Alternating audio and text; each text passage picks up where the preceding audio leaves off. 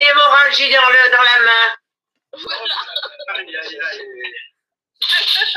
Et qu'est-ce que tu penses de mes corps aux pieds? Ça, ça y est, on est, on est branché. Non, sur YouTube, je t'ai pas. Ben pourtant, ça y est, c'est lancé. Ah, attends, attends, ça arrive. C'est lancé. Voilà, c'est bien. Allez, je ferme. Je ferme YouTube. Allez, vas-y. Tav, Yofi, Super Bon, Tom. J'espère que c'est la dernière fois qu'on fait un Zoom. bah on espère. Il paraît que vous avez eu peur de la neige. Ouais, ils me font La rigoler. neige, le mauvais temps, il y en a qui viennent en voiture. Ça glisse. Oh. Skis, Les skis. Voilà, au, moins- au moins les skis, au moins les skis. Au moins. Tov, alors les amis, c'est parti. Euh, on va commencer tout de suite par une fameuse, euh, une fameuse histoire. Une fameuse histoire qui m'est arrivée il y a de cela pile poil 14 ans et deux jours.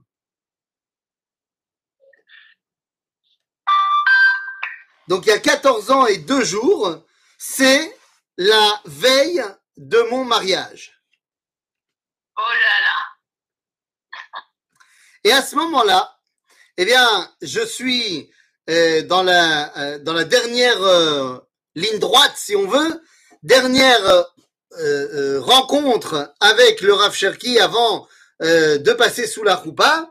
Et donc on discute de choses et d'autres. Et là, il me dit, sache que demain, comme c'était mon oncle qui devait faire le mariage, il m'a dit, sache que demain, eh bien, ton oncle va faire un Dvar Torah. Jusque-là, j'ai dit OK. Et sache qu'il va dire la phrase, parce que je me suis marié donc parachat Teruma, et donc il a dit, il va dire demain, et comme on dit nos sages, Ve'asuli mikdash ve'shachanti betocham, betocho lo ne'emar, ela betocham. C'est-à-dire que, comme ont dit nos sages, il y a marqué dans le texte, ils me feront un mikdash et je résiderai en eux, pas en lui, mais en eux. Et je lui ai dit, ok, très bien, et alors? Et il m'a répondu, bah, le problème, c'est que euh, nos sages n'ont jamais dit ça. C'est-à-dire que tout le monde dit, c'est marqué dans nos sages, mais nulle part dans le Talmud de Jérusalem, dans le Talmud de Babylone, dans la Tosefta, dans la Mechilta, c'est-à-dire dans aucun des ouvrages, dans le Midrash, aucun des, ça, des ouvrages de, de, de Talmud, eh bien, ils ont dit ça. On retrouve cette phrase beaucoup plus tard, mais c'est pas marqué dans ce qu'on appelle Chazal. Eh ben, tu vois pas que ça n'a pas manqué. Deux jours plus tard, sous la choupa, mon oncle fait un Dvar Torah. Et il dit, et comme on dit nos sages dans le Talmud, ve'shachanti betocham, betocho lo ne'emar, ela betocham. Et à ce moment-là, évidemment, je regarde le Rav Cherki qui me dit, alors, on est parachat Teruma, par- d'ailleurs, entre parenthèses, le soir qui a précédé mon mariage. Le soir qui a précédé mon mariage, c'était un mercredi. Je me suis marié un jeudi. Et donc, le mercredi soir, euh, à cette époque-là, le Rav Cherki donnait un cours dans sa synagogue tous les mercredis soirs. Et donc, j'y ai été. Et donc, euh, bah, je suis avec tout le monde, on attend le Rav arriver. Et dès que le Rav arrive, tout le monde se lève, tout le monde se rassoit. Le Rav s'assoit et il ne commence pas le cours. Pendant une à deux minutes, il y a un blanc. Alors personne ne comprend ce qui se passe. Et là, le Rav dit, il y a quelqu'un ici qui ne devrait pas être dans cette salle. Tant qu'il est là, je ne commence pas le cours. Alors tout le monde se regarde, tu sais, euh, ouais, qu'est-ce qui se passe? Qui, qui est l'intrus? Et donc, euh, au bout d'une minute, il me regarde et il me dit, Ethan, tu vas te marier demain, va dormir. Je croyais qu'il rigolait. Mais non, il a dit, je ne commencerai pas le cours tant que tu es ici. Tu vas dormir. Bon, bah, j'ai été dormir. Donc voilà. Quoi qu'il en soit, Parachat Teruma, c'est la paracha du Mishkan. La paracha de la création de ce qui aurait dû être l'idéal de la création. On aurait dû fermer la Torah après ça. Mais le problème, c'est que ce- cet événement qui aurait dû être l'événement qui vient clore toute l'histoire, eh bien, n'a pas eu lieu tel qu'il aurait dû avoir lieu. Tout d'abord, on doit se poser la question, quand est-ce que ça se passe? Parachat Teruma et Parachat Tetzavé la semaine prochaine, faut se poser la question, quand est-ce que ça se passe? Est-ce que ça se passe avant le Vaudor ou est-ce que ça se passe après le Vaudor Alors nous allons avoir évidemment une marloquette, bien sûr, sinon ce serait pas drôle. Une marloquette, est-ce que ça se passe avant Mahamad euh, avant le, euh, le Vaudor ou après le Vaudor? Rashi va aller dans le sens de dire que ça se passe après le Vaudor, chronologiquement. Que en vérité, c'est la résultante du Vaudor. Le Vaudor montrant qu'on est incapable de s'attacher à Dieu de manière purement abstraite, alors, eh bien, Dieu nous dit, bon, bah, alors, euh, on va leur faire un temple. C'est dans cette optique que va aller, par exemple, le philosophe Abraham Yoshua Eshel, qui lui avait une philosophie de l'abstrait très importante. C'est-à-dire que pour lui, le lien avec Dieu ne passait que par le temps et ne passait pas du tout par l'endroit. Pour lui, on était les bâtisseurs du temps et non pas les bâtisseurs de temples. Et donc, il savait pourtant bien qu'il y avait eu le temple. Pour lui, le temple était un compromis avec l'idolâtrie. Et quand on suit l'avis de Rashi qui dit que Parashat Troumat Tetzavé, l'ordre de construire le Mishkan, vient après le Vaudor, eh bien, ça semble corroborer cet idéal de dire, ben voilà, on a fauté avec le Vaudor, on a montré qu'on n'était pas capable de s'attacher à Dieu simplement dans l'abstrait, donc compromis avec l'idolâtrie, Mishkan. Le problème, c'est qu'on l'a déjà évoqué cela. Il y a marqué bien avant le Vaudor, dans la Shirat Ayam, Teviyemo vetitaemo.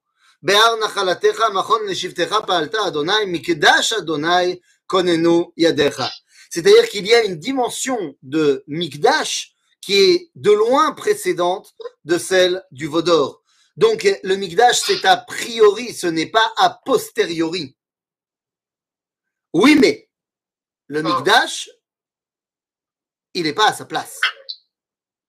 Eh oui, car lorsqu'on parle de Beth Amikdash, quand on reprend le verset que j'ai cité dans la Shiratayam, on nous dit, je répète le verset,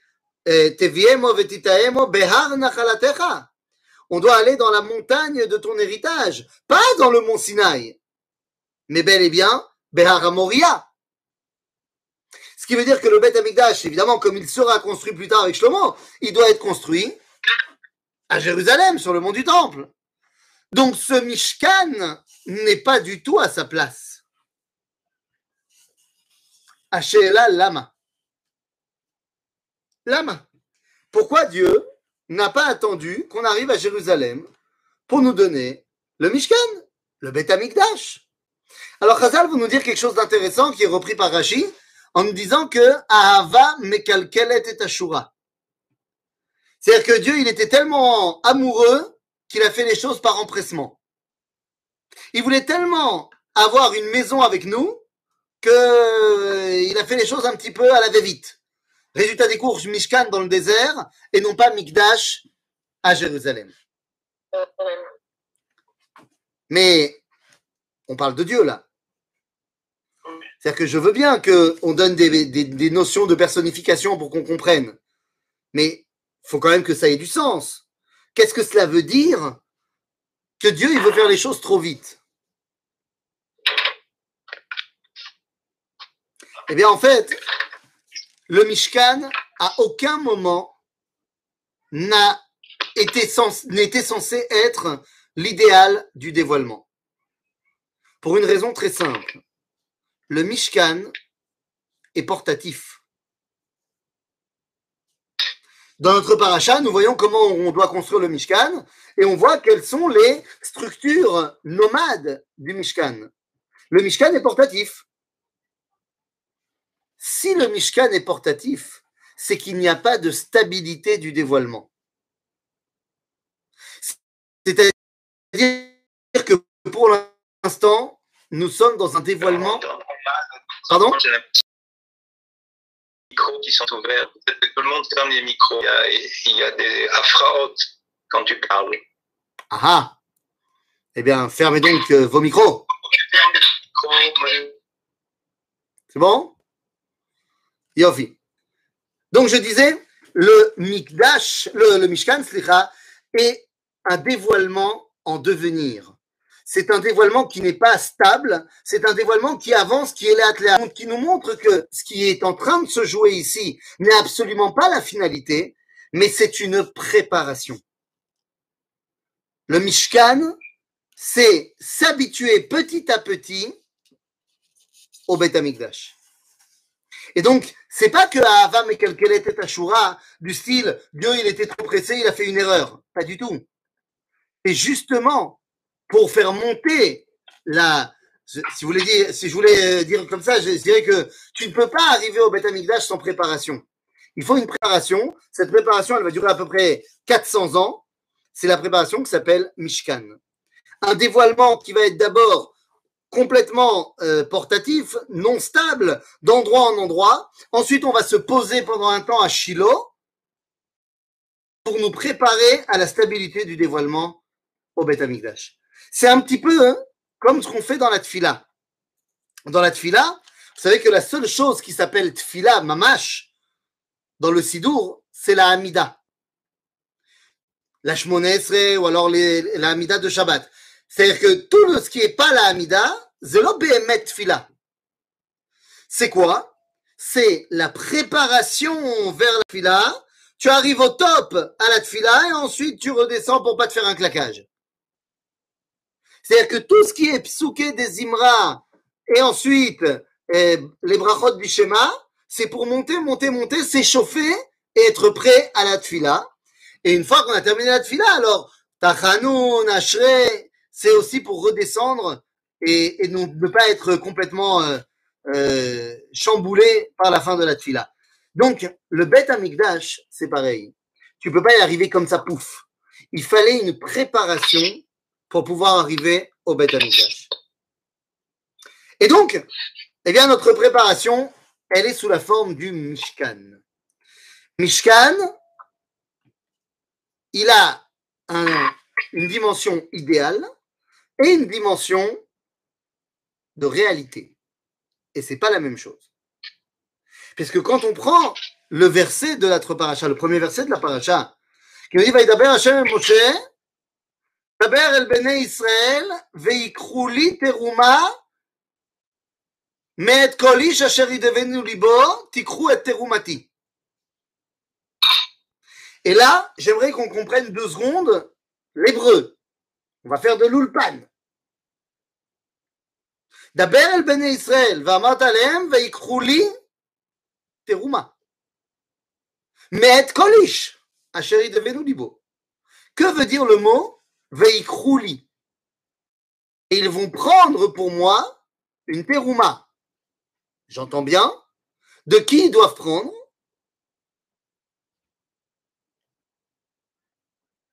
De qui on doit prendre?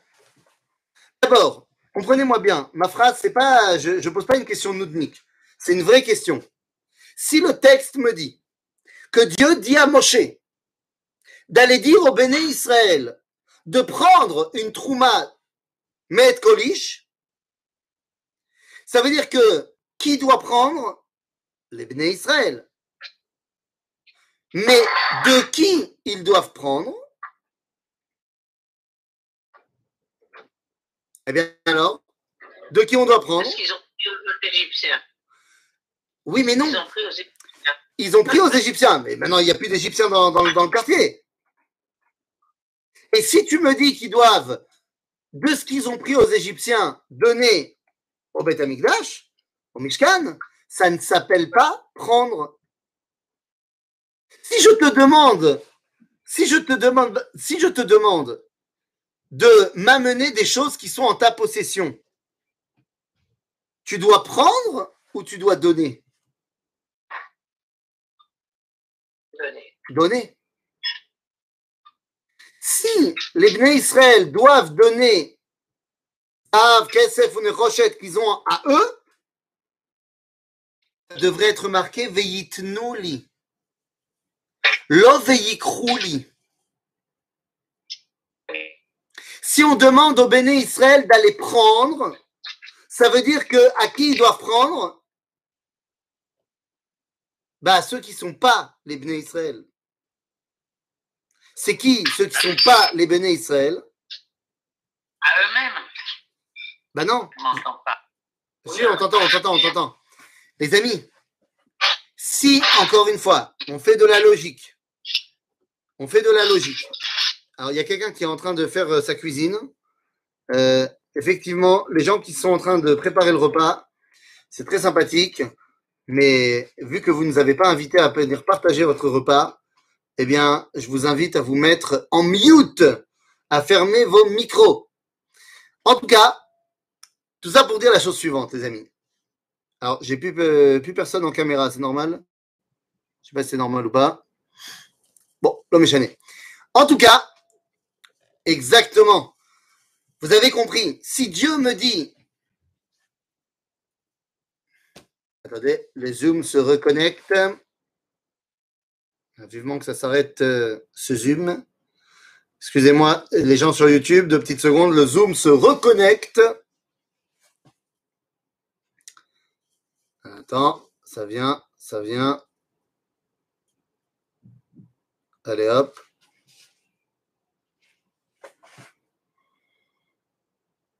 Tum, tutum, tutum. Je devrais prévoir un intermède musical à chaque fois qu'il y a des problèmes de connexion. Peut être sympa ça.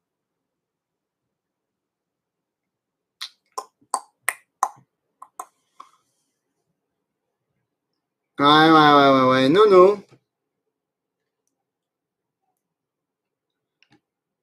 Alors.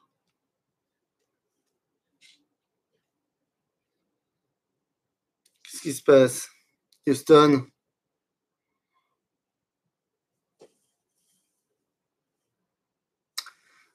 Ah ah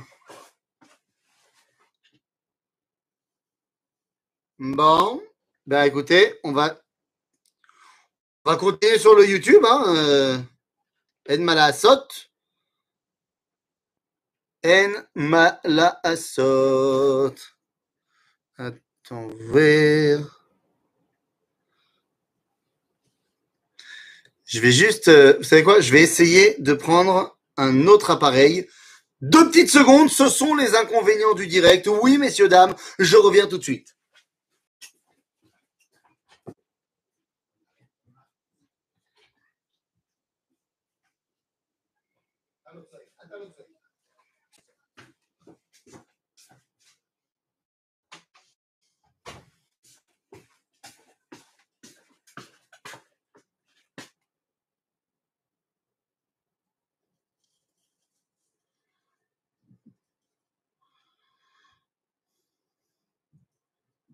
Je suis revenu. Est-ce que le Zoom, cette fois, va marcher?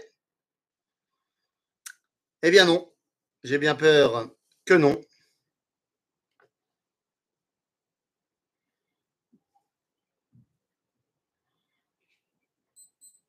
Attends, ça a l'air de... Oui, Monique et, et quoi? C'est de mon côté alors, attends, attends, attends, je reviens.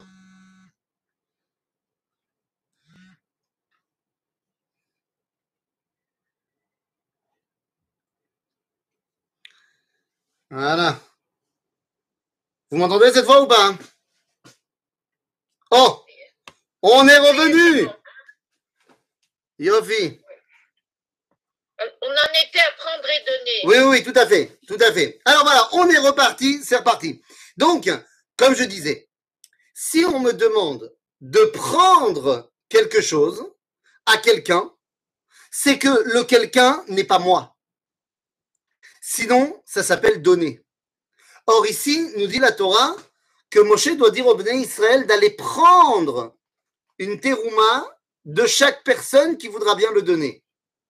Ce qui veut dire que si c'est les Bnei Israël qui doivent prendre, eh bien, ils doivent prendre à qui tu veux, mais qui n'est pas Bnei Israël. Donc, ça veut dire les nations.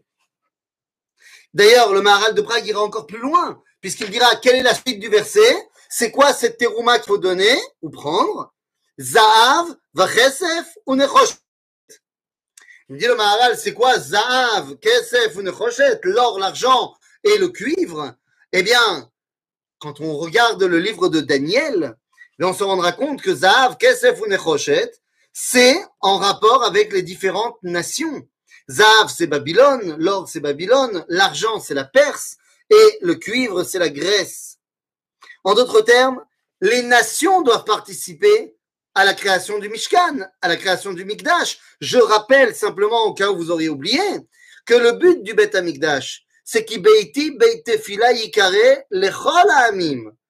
Le but du jeu, c'est que toutes les nations puissent se retrouver au Bet Amikdash pour se rattacher à Dieu. Donc il est évident qu'ils doivent y participer, elles doivent y participer. On remarquera qu'on aura dans le Mishkan Zahav, Kesef ou Nechoshet.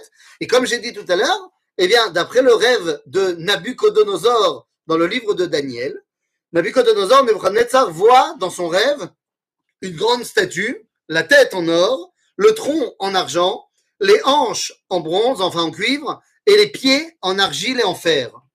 Et il ne comprend pas ce que ça veut dire. Daniel lui répond, eh bien, ça veut dire que, en fait, la tête, c'est toi, c'est Babylone. L'argent, c'est la royauté qui viendra après toi, la Perse. Les hanches en cuivre, c'est la royauté d'après, la Grèce. Et ensuite, eh bien, vous avez euh, Rome, qui sont la- l'argile et le fer. Et on se l'argile et le fer. Et on se rendra compte que donc, euh, eh bien, d'après la Torah, tu peux faire participer à la construction du Mishkan Babylone, la Perse et la Grèce. Zahav, Kesef ou Nechoshet. Et alors, Mais, et Rome eh ben, il n'y a pas Rome. Et Rome Ben, il n'y a pas Rome. Lama, il n'y a pas Rome. Eh bien, parce que on peut faire participer les gens qui ont quelque chose à, à donner. C'est-à-dire, Babylone a apporté quelque chose dans le monde. Qu'est-ce qu'elle a apporté Babylone? Son truc, c'est quoi? Son truc, c'est la malchoute. Nous dit la Torah dans le livre de Bereshit, Vatei Reshit Mamlachto Bavel. Babel, Babylone, est l'un des premières, euh, l'une des premières sociétés à royauté, si on veut. Elle a apporté au monde la dimension de Malchut. La Perse, la semaine prochaine, c'est Purim.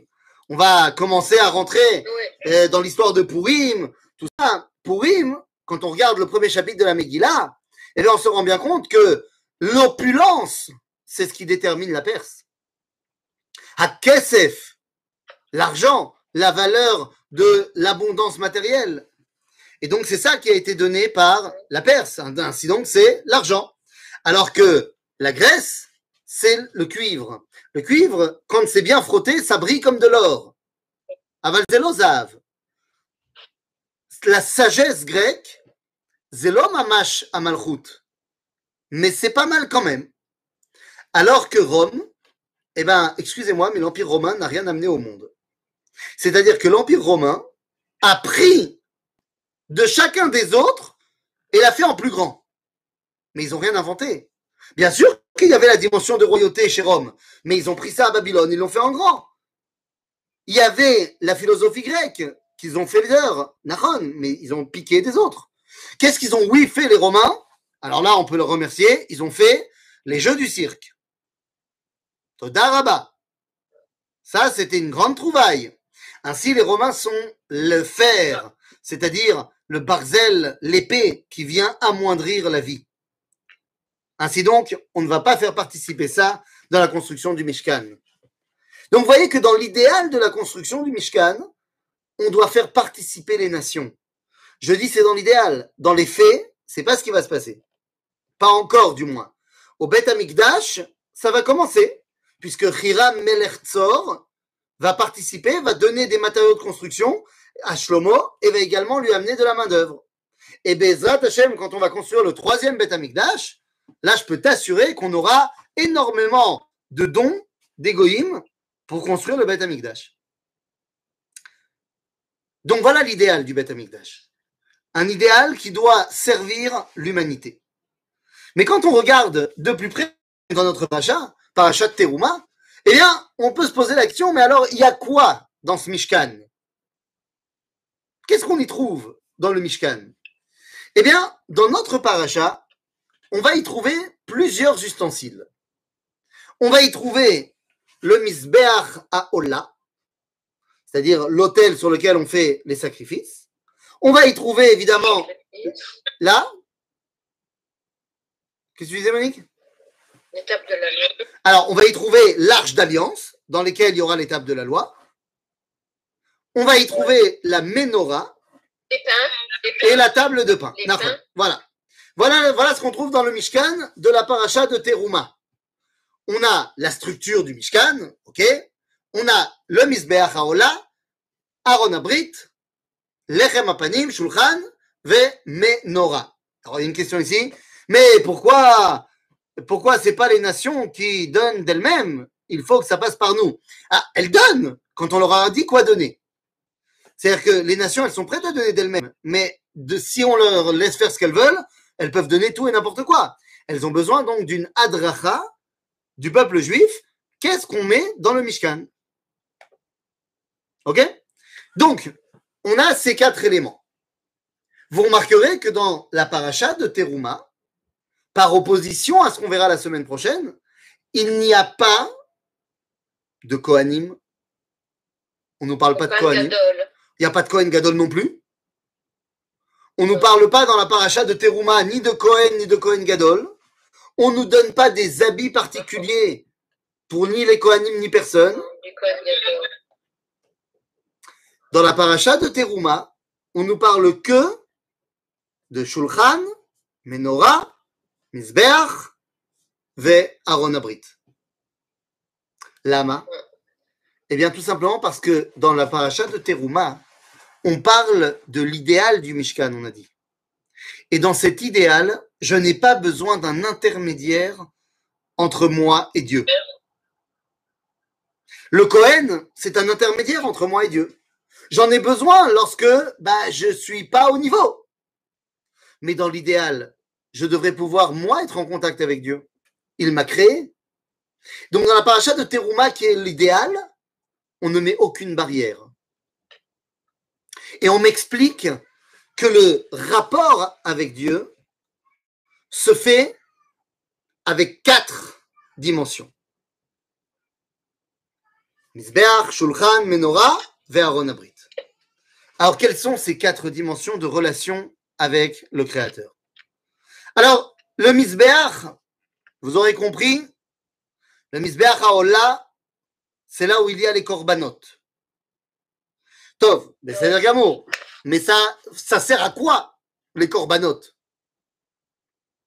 Eh bien, les korbanot, ça sert à une chose très simple. Ça sert S'approcher. relier, exactement comme tu dis, s'approcher. Korban, ça vient du mot kirouv, Karov. karov, leit karev. Donc, les korbanot servent à me rapprocher de Dieu. Vous allez me dire comment? Parce que euh, je, je sacrifie une vache, alors je me rapproche de Dieu Eh bien, rappelez-vous que d'après la halacha, lorsque j'emmène un korban au Beth Amikdash, je dois l'ismoch et yadai alav. Je dois poser mes mains sur le korban de toutes mes forces, comme si je lui transmettais mon moi. Et Rachid nous dira dans le livre de Vaïkra que c'est pour me dire que c'est ce qui aurait dû m'arriver à moi. C'est ce qui aurait dû m'arriver à moi, mais finalement, non. Pourquoi non? Eh bien parce que l'homme doit être conscient, grâce au Misbeach Haolah, qu'il est formé de deux dimensions. L'homme, eh bien, il a une partie biologique et il y a également une neshama. À partir du moment où j'ai accepté de m'en remettre complètement à Dieu, alors la neshama, la neshama a été mise sur le misbeach. C'est ce que Yitzhak Avinu avait fait dans la Hakeda. Il a accepté de se faire sacrifier. Ah, si tu as mis ta volonté sur le misbeach, alors la partie biologique, on peut prendre un- une vache pour te remplacer.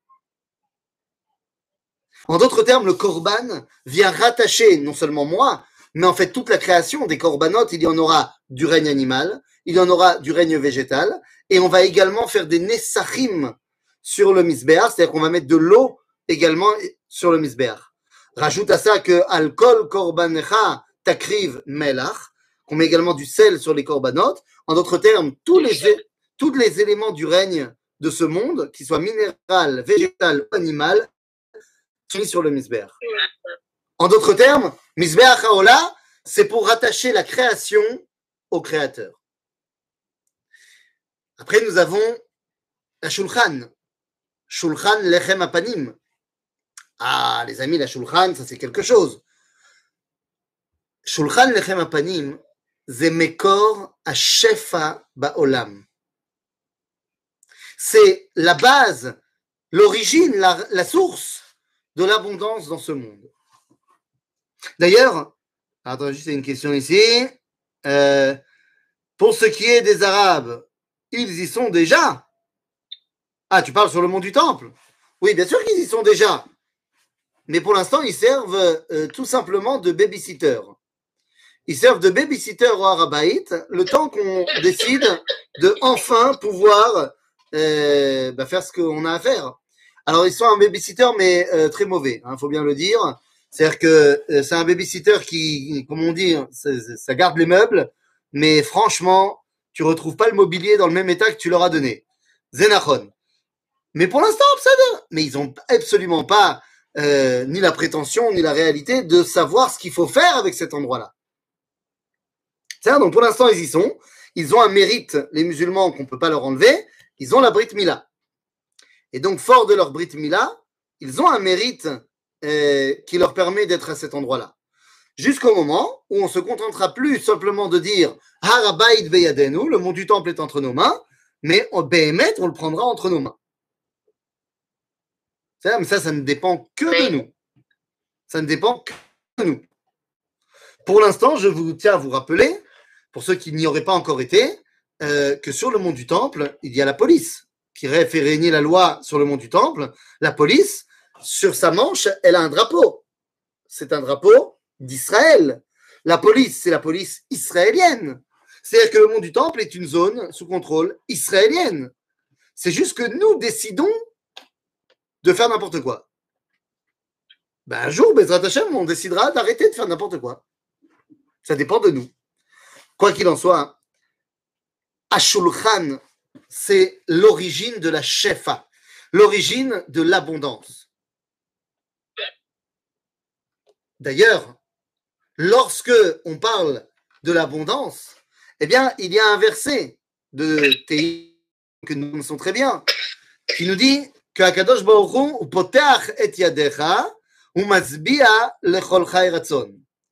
Nos frères séfarades ont l'habitude, quand ils disent cette phrase-là, de faire une gestuelle toute particulière avec les mains. Du style, un truc qui ressemble à ça. Bon, j'exagère évidemment. Ils font, ils regardent leurs mains et ensuite, bisous. C'est très bien, mais il ne faudrait pas oublier quel était le minag à l'origine. Le minag, c'est pas de mettre ses mains comme ça, mais c'était bel et bien de mettre ses mains comme ça, en mode Playmobil. Et pourquoi mettre les mains en mode Playmobil? Bah, Parce que ça ressemble à une main.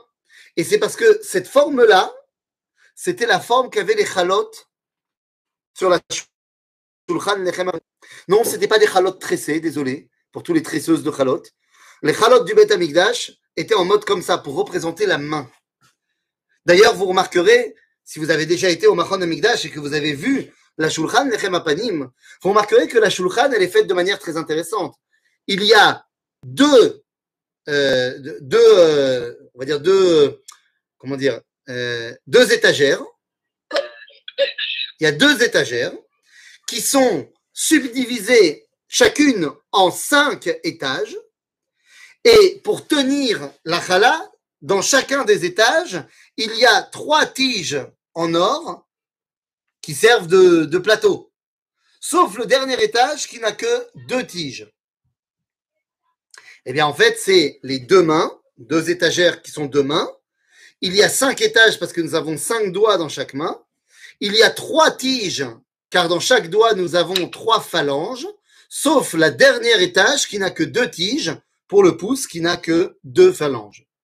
En d'autres termes, quand tu viens et que tu mets poter et tiadera, tu te rappelles que tout ce que tu vas faire avec tes mains pour sortir ta parnassa, eh bien, prend son origine dans la Shulchan Lechem Apanim.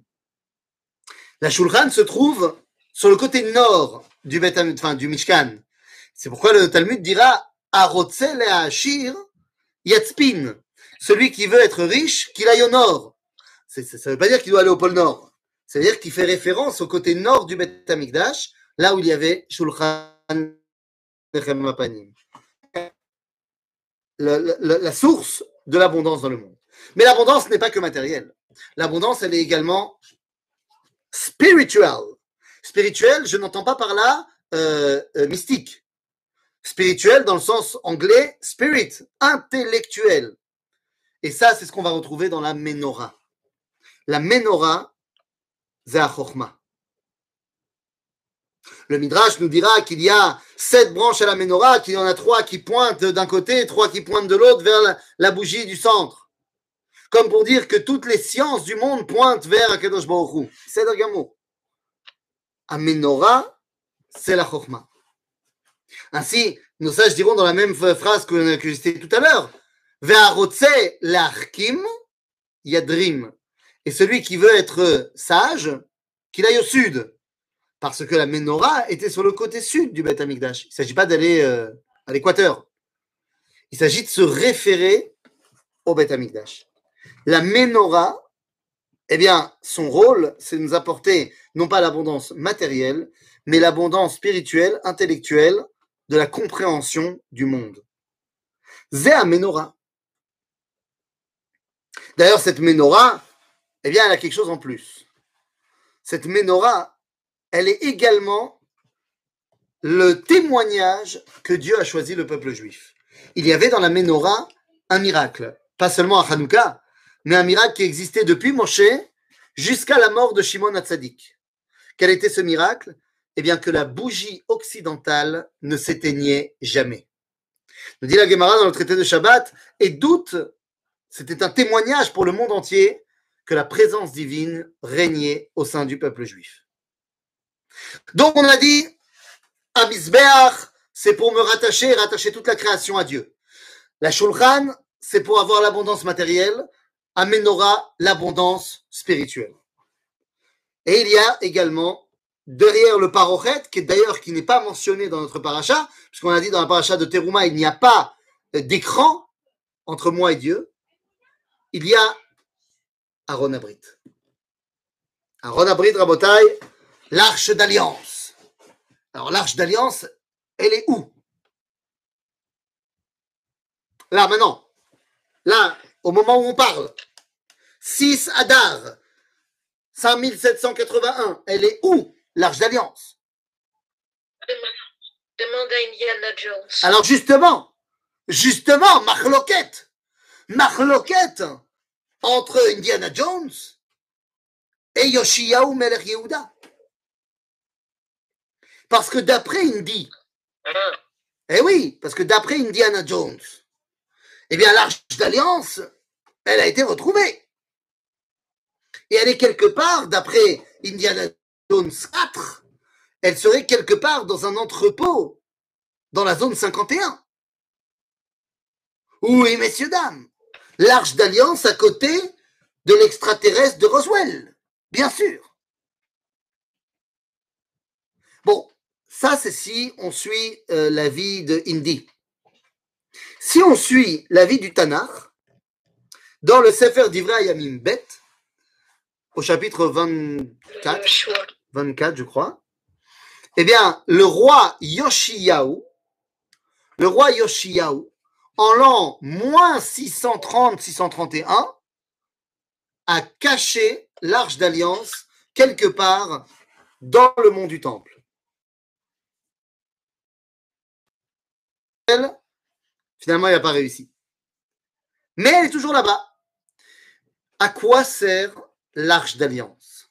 L'arche d'alliance, eh bien, elle fait, elle nous apprend ce qu'est cette dimension incroyable qui s'appelle Kodesh à Kodashim. Vous savez que l'arche d'alliance se trouve dans cet endroit qui s'appelle Kodesh à Kodashim. Dans le Beth Amikdash et dans le Mishkan également, il a plusieurs dimensions de sainteté. Le top du top, c'est le Kodesh à Kodashim. C'est là où il y a les arches d'alliance.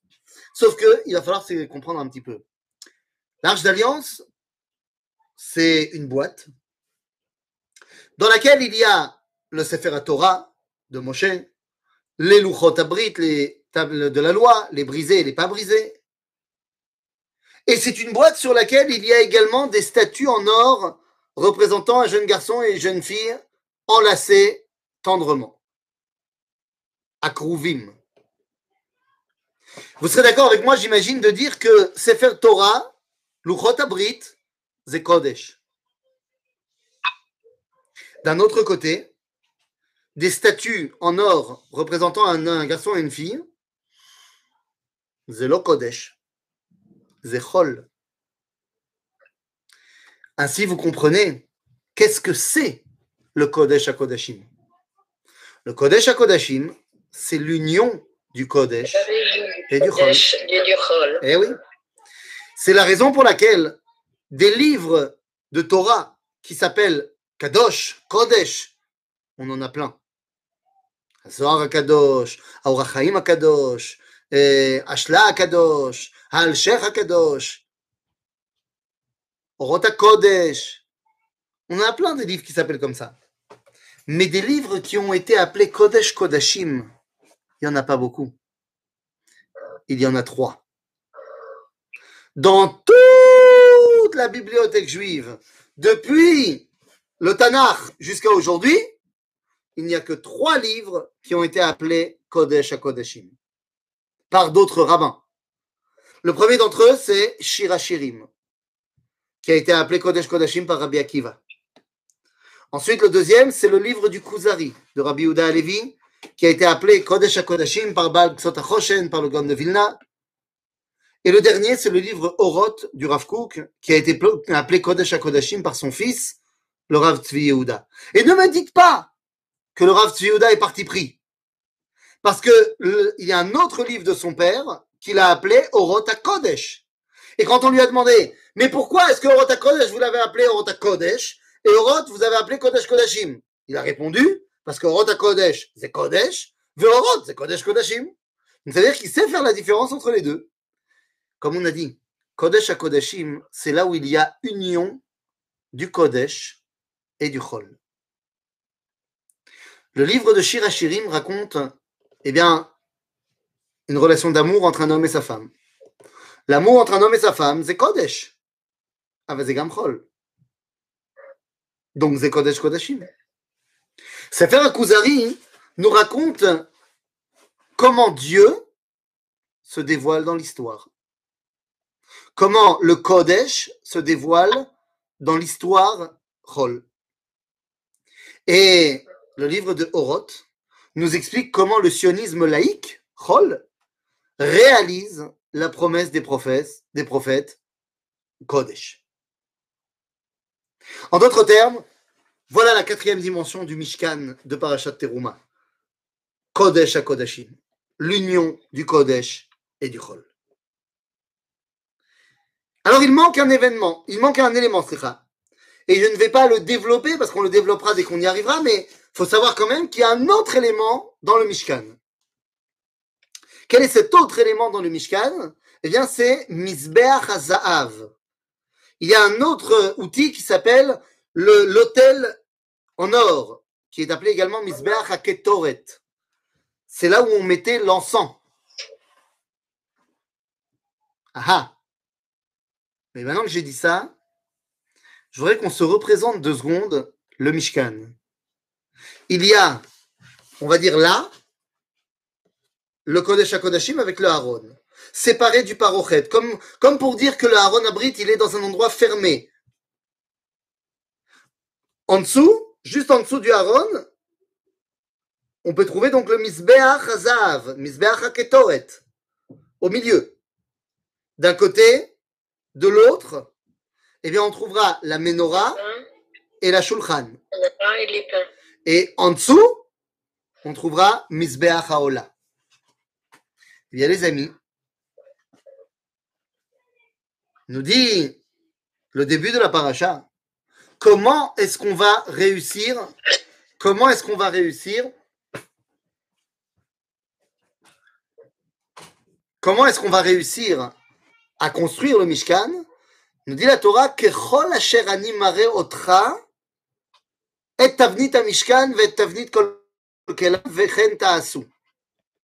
Comme si Dieu y montrait Moshe à Betzalel, à ceux qui vont construire le Mishkan, et en regardant Moshe, ils vont savoir comment faire. Eh bien oui, car le Mishkan, eh bien, pour le comprendre, on va prendre exemple sur celui qui, pour l'instant, est notre relation avec Dieu, Moshe.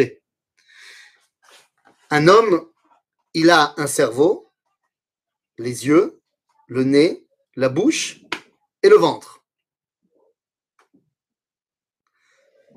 Kodesh HaKodashim, Aaron, Amenora, Mizbeach HaKetoret, où on va sentir les encens, Shulchan Lechem Apanim, on va manger le pain, Vea Mizbeach HaOla, qui est tous les kishkes qu'on va mettre sur le Mizbeach. En d'autres termes, le Mishkan, c'est mamash Olam Katan, Vea Adam ou Olam Gadol. Ainsi, lorsque l'homme y rentre dans le Mishkan, eh bien, il peut enfin avoir véritablement le lien idéal entre le Créateur et la créature. Mais comme il y a une différence entre l'idéal et la réalité, eh bien, il nous faudra la paracha de la semaine prochaine pour voir comment est-ce qu'on tombe de l'idéal à la réalité. Mais ça, ça sera la semaine prochaine. À bientôt, les amis. Merci. Oui, dis-moi. Oui, oui. tu as cité les trois livres